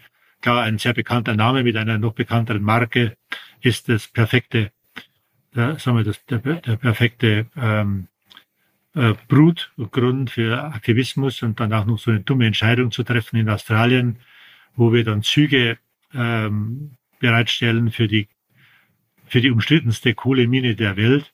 Das muss man auch erstmal können. Also insofern war man ein perfektes Target. Das war akzeptabel und auch verstanden. Dann hatte ich mich mal mit ihr getroffen und ihr das erläutert, was da in Australien überhaupt passiert und nicht passiert. Und ich sage, schau, ich finde es toll, was ihr macht. Ähm, aber wisst ihr, wenn man eine Diagnose hundertmal gestellt hat, ist es nicht notwendig, und das kommt immer das Gleiche raus, nämlich Klimaproblem, ist es nicht hilfreich, wenn man nochmal hundertmal die gleiche Diagnose stellt, sondern die Therapie ist jetzt relevant, um eben äh, den Sachverhalt äh, oder den Befund zu heilen. Das ist in der Medizintechnik genauso. Und das ist ganz entscheidend. Hast du denn nicht Lust, mitzuarbeiten an der Lösung, an der Therapie? Das hatte sie dann äh, für einen Augenblick, äh, zwei, ein, zwei Tage ähm, mitgenommen. Das hat mich gewundert und hat mir ehrlich gesagt auch imponiert, dass sie nicht gleich Nein gesagt hat ähm, weil sie konnte ja gar nicht anders als Nein sagen, weil das Geschäftsmodell Aktivismus mit Lösungen nicht vereinbar ist. Sonst ist das Geschäftsmodell weg. Das war mir vollkommen klar. Aber ich wollte natürlich auch der Jugend zeigen, dass Diagnose schon gut ist, aber Therapie nur die Veränderung schafft und sie mitgewinnen, Beiträge zu leisten. Das hat dann nicht funktioniert. Die Medien haben sich da über sowas gefreut. Dieses David-Goliath-Schema wird ja gerne aufgenommen. Also junge, junge Aktivistin führt den, ja, wie sagt man, weiße alte Männer, CEO der bekanntesten Firma Deutschlands vor. Das kann dann ganz gut. Aber gut, warum nicht? Leute sollen auch einen Spaß haben. Aber die Botschaft war eine andere. Die aber Botschaft glauben Sie denn? Mitarbeiten schafft Veränderung, aber nicht ständig kritisieren. Was mir bislang überhaupt gar nicht klar war, ist, jeder Hersteller von Produkten jeglicher Art kann ein Volksprodukt sein in Kooperation mit der Bild. Das ist insofern natürlich spannend, weil die Bild eine Wahnsinnsreichweite hat, fast 50 Prozent der deutschsprachigen Bevölkerung erreicht und halt dieses Label Volksprodukt vergibt an Partner. Seit 21 Jahren machen sie das. Mittlerweile gibt es 220 verschiedene Volksprodukte und es werden weitere gesucht. Es gab schon Zahnbürsten, Volksakkus, aber auf der Website habe ich gesehen, sie suchen zum Beispiel einen Partner für eine Volkszahnzusatzversicherung oder für eine Volkspizza oder für einen Volksstaubsauger. Also, wer solche Produkte herstellt und auch in größerer Kapazität produzieren könnte, denn erfahrungsgemäß spricht der Verkauf nach einer solchen Kampagne ziemlich an, wendet euch bitte an den Vermarkter der Bild. Die Firma heißt Media Impact. Und Media Impact sagt übrigens auch, dass 80% derjenigen, die schon mal eine Kampagne in dem Bereich gebucht haben, das wieder tun. Wer jetzt hier erstmals von dieser Möglichkeit gehört hat, bekommt auf seine erste Buchung auch ein Media-Bruttovolumen von 220.000 Euro on top. Wendet euch dazu bitte direkt an Media Impact ein Wort www.volks.de slash Bild slash Volks-Produkt und erwähnt einfach im Gespräch mit den Ansprechpartnern und Ansprechpartnern dort, dass ihr über OMR kommt und dann gibt es diesen Zuschlag. Zurück zum Podcast. Aber sind Sie denn da jetzt optimistisch? Also jetzt, ich meine, für die, für die Generation jetzt von vielleicht von mir oder noch von Frau Neubauer, also noch von Jüngeren, ähm, dass das über Innovation, was Sie gerade so gesagt haben, wie das äh, sein sollte, idealtypisch, dass es auch wirklich funktioniert. Also ähm, A für Deutschland und B auch für die Welt. Also ist, ich meine, sind ja nun an Industrie, ähm, Innovation sehr nah dran und, und, wissen, wo die herkommen könnten und, und wie die dann auch verbreitert und äh, at scale implementiert werden können. Ist das realistisch, da noch was zu drehen? Also können wir da eine Rolle spielen oder ist das überhaupt möglich? Also ich denke, dass wir über Innovation große Beiträge leisten können. Äh, das sind, das geht, wenn Sie wollen, in der Energieversorgung los, dass man eben jetzt äh, weiterhin aus der Kohle schnell herausgeht, über, über Gasbetrieb praktisch äh, das ersetzt. Damit sparen Sie 50, 50 Prozent, 5-0 der Emissionen. Aber diese Gasturbinen nur dann fördert und akzeptiert, über 10, 15 Jahre, wenn sie wasserstofffähig dann betrieben werden können, sobald wir Wasserstoff haben. Ja, das ist zum Beispiel eine solche Lösung. Die ganze Welt würde darauf gehen, wenn es solche Technologien gibt. Bin mir ganz sicher. Und wenn Sie 50 Prozent einsparen von Kohle auf Gas, schon mal verdammt viel. Äh, ist immer noch fossil, aber 50 Prozent weniger, das ist schon ganz was anderes als ein Prozent bei der Halbierung der deutschen Emissionen. Das ist eine ganz entscheidende Geschichte. Dann das zweite Thema ist, ähm, das zweite Thema ist äh, äh, öffentlicher Nahverkehr. Dass man eben äh, die, die Digitalisierung des öffentlichen Zugverkehrs nach vorne bringt. Dazu gibt es Lösungen, nicht nur von Siemens, auch von Wettbewerbern. Und äh, eben die Dieselloks abschafft und sie mit Wasserstoff betreibt. Oder idealerweise auch mit Batterien, wenn der Strom da ist. Aber da haben wir, wie Sie ja wissen, im Augenblick in Deutschland ein Problem. Das sind, das sind Infrastrukturdinge, wo man die Emissionen gravierend reduzieren kann. Äh, in, der, in der Elektromobilität, bei Autos, ähm, kann, man, kann man das machen, dass man solche längerfristigen Konzepte auch macht, wo dann auch äh, Forderungen der EU nach Euro 7 vereinbar sind mit der Infrastruktur, der Ladeinfrastruktur. Das ist heute nicht der Fall. Das müssen wir bauen. Wir reden die ganze Zeit nur über, wie viele Ladesäulen wir wann wo aufstellen. Und kein Mensch spricht darüber, wie denn der Strom überhaupt zu diesen Ladesäulen kommt. Der kommt da nämlich nicht von selber hin. Und der Strom aus der Steckdose auf, auf dem Parkplatz von Aldi, Lidl oder anderen, ähm, ähm, anderen Einkaufszentren, der muss dahin. Kein Mensch spricht darüber. Also eine integrierte Strominfrastruktur von Hochspannung über, über den Parkplatz, wenn Sie so wollen, bis hin zur Ladesäule. Solche Konzepte müssen gebaut werden, in Deutschland umgesetzt und dann in die Welt exportiert werden. Es gibt viele, viele andere Beispiele, aber ich glaube, mit den dreien ist es schon deutlich geworden, wie wir ähm, in bestimmten Industrien das bauen können, in Deutschland ausprobieren und dann in die Welt exportieren.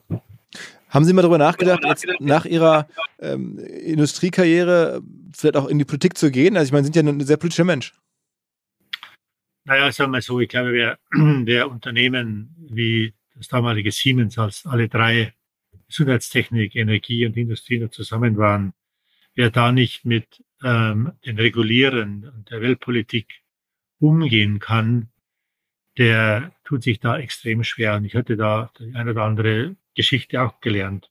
Zum Beispiel die unzählige, der unzählige Besuch damals äh, des russischen Präsidenten gleich nach der Annexion der Krim. Also da, da kann man schon auch äh, echte Fehler machen, aber auch vieles richtig gerade wenn sie in so, so Themen sind wie, wie, äh, wie Eisenbahnen, Mobilität, Energie, äh, Gesundheitstechnik, da sind sie sehr schnell in der Regierung, weil es ja Steuergeld, das dort im Grunde dann ausgegeben wird für Kraftwerke, für Krankenhäuser oder, auch für, für S-Bahn oder, oder auch Langstreckenverkehr. Äh, Deshalb braucht man diese Kompetenz, äh, die man sich dann über Erfahrung idealerweise aneignet, also ein ständiges Spießrutenlaufen, weil die allermeisten äh, Menschen, mit denen das, hier, das da zu tun haben, nicht nach westlichen Demokratiemustern auch hier Land regieren. Also insofern ist das eine wichtige Komponente, die man da mitbringen muss. Oder wenn man sie nicht hat, bei der Ernennung schnell sich aneignen muss. Äh, habe ich daran gedacht, in die Politik zu gehen. Also ich könnte mir das schwer vorstellen, ehrlich gesagt. Ich würde nie in die Politik gehen, wo man nur gute Ratschläge gibt. Das würde mich, das würde mich, wie, wie man oft äh, sagt, kirre machen. Ähm, ich würde, wenn dann die Umsetzung, das ist ja immer das Entscheidende, ist in jeder Unternehmensführung ist die Umsetzung das Entscheidende, nicht die Strategie alleine. Da sind viele Papier, Tonnen von Papier schon beschrieben worden mit tollen Strategien. Und dann kam die Umsetzung nicht und dann waren sie wertlos. Im Gegenteil, sie verunsichern das, die ganze Firma damit. Deshalb ist die Umsetzung das Entscheidende. Und wir wissen alle, wie schwierig Umsetzungen in der Politik sind. Denken Sie nur daran, die Umsetzung dieser Firmenstrategie, die Aufteilung in drei Unternehmen. Das war garantiert nicht mehrheitsfähig in der Siemens-Belegschaft. Zweifelhaft, ob es im Vorstand mehrheitsfähig gewesen wäre. Aber ich war überzeugt davon, das ist der richtige Weg. Und ich konnte das durchziehen, Kraft eben der Autorisierung als CEO und musste darauf vertrauen, dass dann ex post durch den Erfolg die Maßnahme nachträglich mhm. legitimiert wurde. So mhm. kam es ja auch. Eine solche Möglichkeit ist in der Politik undenkbar. Wenn Sie das äh, nicht mehrheitlich durchs Kabinett oder durch den Bundestag bringen, weil sie anzufangen, das umzusetzen. Deshalb hat es die Politik da sehr, sehr schwer. Und diese unendlich lange Lösung, äh, Lösungssuche nach Kompromissen ist oft dann besser als nichts, aber meistens eben auch nur eine sehr mittelmäßige Lösung. Und mit der Mittelmäßigkeit werden wir unser Land äh, und unsere Industrien im, Welt, äh, im Weltwettbewerb nicht äh, nach vorne bringen. Aber heißt es im Umkehrschluss, man müsste extrem schwer tun. Aber also wenn Sie das so sagen, dann, dann ist es ja auch schon so ein bisschen ein Hinweis darauf, dass man vielleicht mit diesen ganzen demokratischen Verfahren, den wir so hier äh, im Guten wie im Schlechten unterworfen sind, ähm, dann nicht so richtig nach vorne kommen. Dass es vielleicht äh, sinnvoller wäre, äh, aus Ihrer Sicht jetzt ähm, hier bei wichtigen Entscheidungen dann halt nicht immer nach dem Vorab Kompromiss zu suchen, sondern äh, da ein bisschen ähm, mhm. mehr zu entscheiden, wie man das vielleicht in Konzernen gewohnt ist. Ja gut, ein, ein, ein, ein Bundeskanzler hat das gemacht vor vielen Jahren, äh, der jetzt gerade dabei ist, eben genau diese, diese, diese Lebensleistung, sagen wir mal, zu abzuschwächen. Der hat das gemacht, er hat seinen Job verloren. Also man muss sich das halt wirklich überlegen, ne, ob man das wirklich will. Sie meinen die Agenda 2010? Ja, natürlich. Davon hat Deutschland die letzten, äh, die letzten zehn Jahre gelebt, sonst äh, wäre es nicht da, wo wir heute sind. Hm. Das muss man einfach mal so sehen. Hm ähm, unabhängig davon, wie er sich jetzt äh, sagen wir, verhält mit seinen Mandaten da in Russland. Und im Grunde ist es schon, ähm, ist es schon die Methode der Wahl, ähm, wir, die Menschen mitzunehmen und äh, dann zu Ergebnissen zu kommen. Aber in bestimmten Lebenssituationen, wie gerade im privaten Sektor bei Unternehmen, die im ständigen Wettbewerb mit anderen stehen, da ähm, tut man sich mit sowas schwer.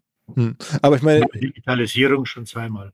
Weil die dann tatsächlich nur eine binäre, eine binäre Ergebnislogik kennt. Aber ist denn das nicht so, dass also man dann noch mehr Gerhard Schröder Entscheidungsmut bräuchte, also in der, in der Führung, in der Politik auch, dass man sagt, okay, jetzt setze ich mein Amt aufs Spiel und langfristig wird man das schon sehen, dass es richtig war? Ich möchte den, möchte den Amtsträgern keine guten Ratschläge geben, wer es selber nicht macht und sich davor drückt, der er soll es auch nicht von anderen verlangen. Ähm, aber, aber ich hoffe schon, dass die heutige Bundesregierung bei bestimmten Themen jetzt auch das macht, was man das richtig erkannt hat und nicht das, was äh, am leichtesten medial vermittelbar ist. Hm. Aber ich meine, der, der, der Frank Thelen hat mal vor einer Weile getwittert, dass zumindest eine, eine temporäre Aussetzung von Demokratie aus seiner Sicht ganz hilfreich wäre. Soweit würden Sie aber nicht gehen. Nein, das ist, glaube ich, äh, das ist auch Populismus. Das, das sollte man sich, man sollte den Populismus nicht dadurch geiseln, indem man ihn durch Populismus, sagen wir mal, versucht, äh, äh, ins Lächerliche oder ins äh, Besorgniserregende zu ziehen. Das ist, das ist einfach falsch. Ähm, ich meine, ich, ich glaube, man schreibt das Winston Churchill so, ich bin mir nicht mehr ganz sicher, aber der soll wohl gesagt haben, oder jemand anders, auf alle Fälle schon sich von mir, die Demokratie ist die schlechteste aller Staatsformen, außer denjenigen, die es sonst noch gibt. und das ist äh, schon ein Thema. Ähm, das ist schon ein Thema. Aber ich denke, man sollte sich mehr trauen und auch mal sagen, dafür stehe ich, das ist fundiert und das, das will ich jetzt so machen. Und das dann auch durchzuziehen und über das Ergebnis zu zeigen, dass es geht. Das kann man nicht immer machen, aber mit bestimmten Dingen kann man den Menschen zeigen, dass es richtig ist. Und wer Führungsanspruch, der Führungsanspruch für sich proklamiert, das tun diejenigen ja, die sich wählen lassen. Die müssen diesen Führungsanspruch auch umsetzen. Und äh, das, wovon sie überzeugt sind, dass es richtig ist, nach Maßgabe der Beratung mit Expertinnen und Experten dann auch tun und nicht immer nur gucken, wie dann die, die, die Rankings da wieder sind in Polyparameter das führt uns nicht weiter. Das ist, ich gebe zu, es ist schwierig. Aber so wie unser Land im Augenblick unterwegs ist, dass wir jede Krise, jede kleinste Krise schon mal sagen, jetzt müssen wir wieder helfen, jetzt müssen wir wieder neu machen und noch mehr Sozialstaat und noch weniger Eigenverantwortung, das geht auf Dauer schief. Sind ja. Sie eigentlich an der, an der Startup-Szene nah dran? Also ich meine, Sie haben jetzt gerade ein bisschen erzählt aus der Zeit damals in, im Silicon Valley. Ähm, Gibt es noch heute eine Nähe auch zur deutschen Startup-Szene? Ihr, Ihr äh, Kollege, ähm, der Herr Kromme, der ja lange ähm, bei ThyssenKrupp ja. unterwegs war, der ist jetzt Aufsichtsratschef bei Auto 1. Also ähm, sowas für Sie auch denkbar? Oder gibt es da solche Verstrickungen? Äh, die gibt's, äh, die gibt's nicht, aber ich, äh, ich hatte Herrn Krobi kürzlich getroffen bei einer Veranstaltung in Düsseldorf und äh, ja, der ist ganz begeistert. Der wird so richtig, glaube ich, weiß nicht, wie, weiß nicht, der wievielte Frühling es ist. aber jedenfalls ist es wieder einer. Und äh, ja, das macht ihm eine ganze Menge Spaß. Also ich habe immer wieder mal hier und da, ähm, sagen wir mal, ähm, Startups beraten, unentgeltlich, wenn die wissen wollten, wie, wie geht man denn jetzt in, in den Markt hinein, in ein bestimmtes Land, oder kann man den und den Regierungen trauen, oder könnt ihr mir mal helfen, einen Termin zu kriegen, da und da. Da habe ich denen geholfen, aber nur denjenigen, wo ich dachte, das ist echt eine coole Idee, oder die haben sich wirklich angestrengt, etwas zu bewegen.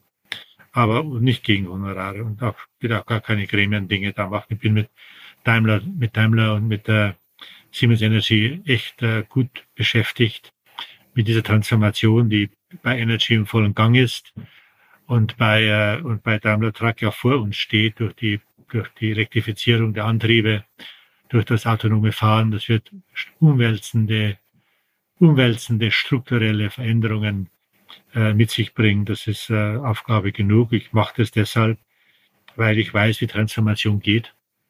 Auch äh, disruptive. Ich habe das alle Fehler, die man machen kann, dabei gemacht und auch extrem viel gelernt. Auch ein paar gute Dinge, glaube ich, hingekriegt, wenn man es sich vergleichsweise anguckt.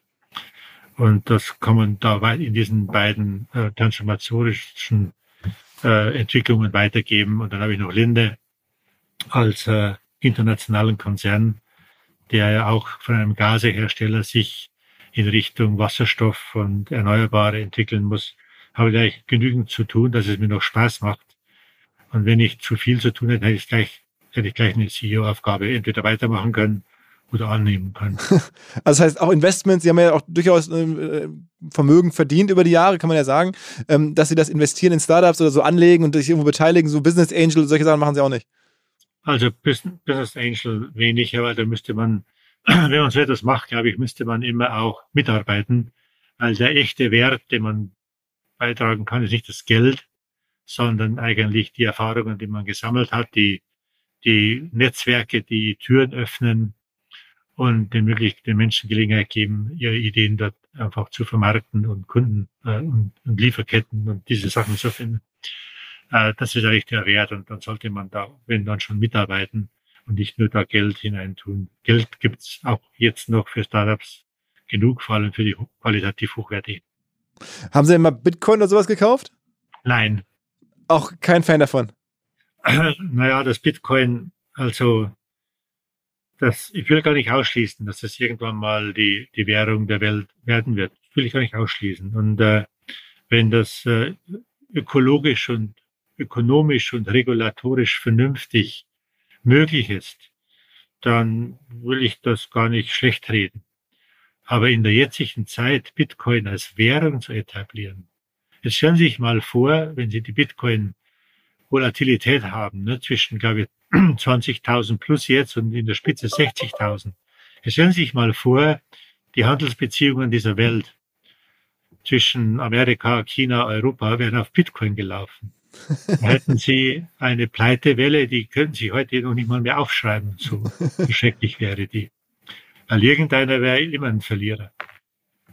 Und deshalb äh, geht es überhaupt nicht, dass man dann auch Bitcoins machen kann, dafür Geld hergibt, das möglicherweise blutiges oder schmutziges Geld ist aus Drogen, aus egal was, kriminellen äh, Machenschaften und die dann auf der anderen Seite einer geografischen Ecke, also einen extraterritorialen Weg wählt, äh, von, einer, von einem Territorium zum anderen extraterritorial vermittelt, und dann am anderen Ende des Regenbogens äh, ähm, ähm, ähm, reines Geld kriegt. Das kann ja wohl nicht sein. Aber genau das passiert. Und die ökologische Komponente, nämlich, dass sie da, um eine Bitcoin zu schürfen, sagen wir, Rechnerzentren, Datenzentren brauchen, die Unsummen von Strom äh, brauchen, während irgendwelche Menschen dann in einer, in einer 60 Quadratmeter Wohnung mit, mit sieben Familienmitgliedern dann 40 oder 50 Cent zahlen müssen. Da fehlt mir dann, sagen wir mal, im Augenblick schon noch die Fantasie, das als äh, Mittel der näheren Zukunft äh, zu akzeptieren. Was macht denn dann jetzt ein Joe Käser mit, mit seinen, wie legt er sein Geld an? Also wie investieren Sie denn generell? Also ich äh, bin schon an Unternehmen beteiligt, aber mehr im, sagen wir mal, im Private Equity Umfeld. Mhm. mhm. Da, wo dann eben, sagen wir mal, Management, wo schon Unternehmen etabliert sind, wo es um Turnaround geht, Transformation geht, um Kombination von mehreren Unternehmen auf ein starkes, also eine Skalierbarkeit. Da kann ich auch viel einbringen mhm. an Erfahrung und da tue ich auch das Geld hin. Mhm. Ähm, das, äh, zumindest einiges hin. Ähm, so als Downside Protection habe ich mich in den Forest eingekauft, mhm. weil mir das einfach auch Spaß macht, mhm. äh, in der Natur zu sein. Und ich bin ständig hinterher, dass mir die Verwalter, die den Forst da für mich bestellen, wenn ich diesen schönen, diese schönen großen Buchen, die wahrscheinlich 400, 500 Jahre alt sind, äh, abholzen, weil sie sagen, unter diesen schrecklichen Buchenkronen wächst äh, keine Tanne und keine Fichte mehr, die ja eigentlich dann das Geld bringen. Und ich sage, lass das sein. Ich will, dass die Buche eines natürlichen Todes stirbt. ich, werde, ich werde nicht eine drei, vier, 500 Jahre alten Baum, der, der weiß Gott die Welt gesehen hat, jetzt abschneiden und da draus irgendwie, was weiß ich dann, äh, Leimholz machen für irgendwelche schrägen Baumhäuser oder so. Okay, also Private ja, Equity und Forst. Immer, ja, da kriege ich dann schon, also da, da, da, weiß ich ganz genau, was der Blick der, der Forstarbeiter, die das dann machen, was der Blick mhm. bedeutet. Der bedeutet, du hast keine Ahnung. Wenn du jetzt Geld hast, machst du so einen Blödsinn. Aber ich toleriere das. Äh, das ist halt mein Hobby, dann auch Geld zu verschwenden. okay. Mit Forst, also als, als, als, als sozusagen ja Forst wird am Ende. Naja, als Forstwirt ist ein bisschen übertrieben, aber, aber schon so nennenswert, dass man theoretisch damit, davon auch ein bisschen leben könnte, wenn man das unter industriellen Profitgesichtspunkten dann auch ab, abholzen und aufforsten würde. Mhm. Und sonst noch was? Irgendwelche, also auch, sagen wir mal, wahrscheinlich normal irgendwelche Indizes oder, oder ETFs oder sowas? Ja, aber ich würde jetzt ungern Ratschläge geben, dann gehen die hinterher nicht auf und dann kommt dann noch einer an und sagt, ich habe das investiert, jetzt äh, äh, sind die restlichen die restlichen Credits, die man sich erworben hat, denn überhaupt auch nur beim Teufel. Also insofern muss, muss jeder oder jede sehen, wie, wie er oder sie ihr, ihre Möglichkeiten da nutzt. Äh, würde ich immer nur sagen, gucken, wie alt man ist äh, und je jünger man ist, desto risikoreicher. Je mehr man sagen wir, Richtung passiven Abschnitt geht, desto vorsichtiger sollte man da zu Werke gehen und halt auch rechtzeitig schon daran denken, dass man, wenn man Kinder hat oder Enkelkinder, das dann auch schon mal rechtzeitig ins Auge fasst. Wie dann der Übergang dort äh, rechtlich sauber und vernünftig funktioniert. Okay, okay. Ähm, Herr Käser, es war, äh, hat mir wirklich viel Spaß gemacht, diese Reise. Sehr ausgeruht, sehr ausführlich. Einmal sozusagen eine Tour de Raison durch ähm, ja, äh, Industriekarriere und, und Learnings und dann Ausblick und bis hin zum Forst. Äh, vielen, vielen Dank. Ja, ich danke Ihnen. Dankeschön. zur Abwechslung jetzt mal vollkommen schamlos und offene Selbstvermarktung und Werbung für unser OMR Festival am 7 und 8. Mai. Dort sind wir gerade in der absoluten Planungshochphase. Das heißt, wir verkaufen jetzt letzte Standflächen, wir planen, wie halt dort alles laufen wird Anfang Mai.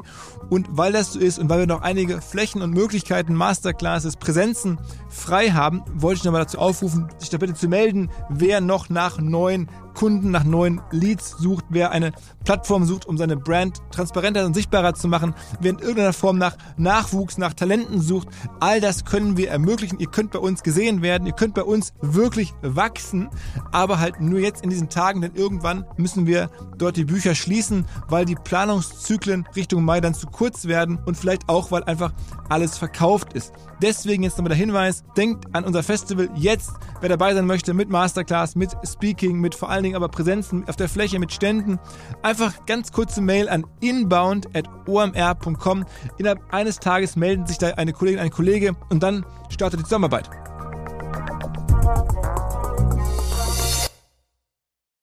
Zurück zum Podcast. Dieser Podcast wird produziert von Podstars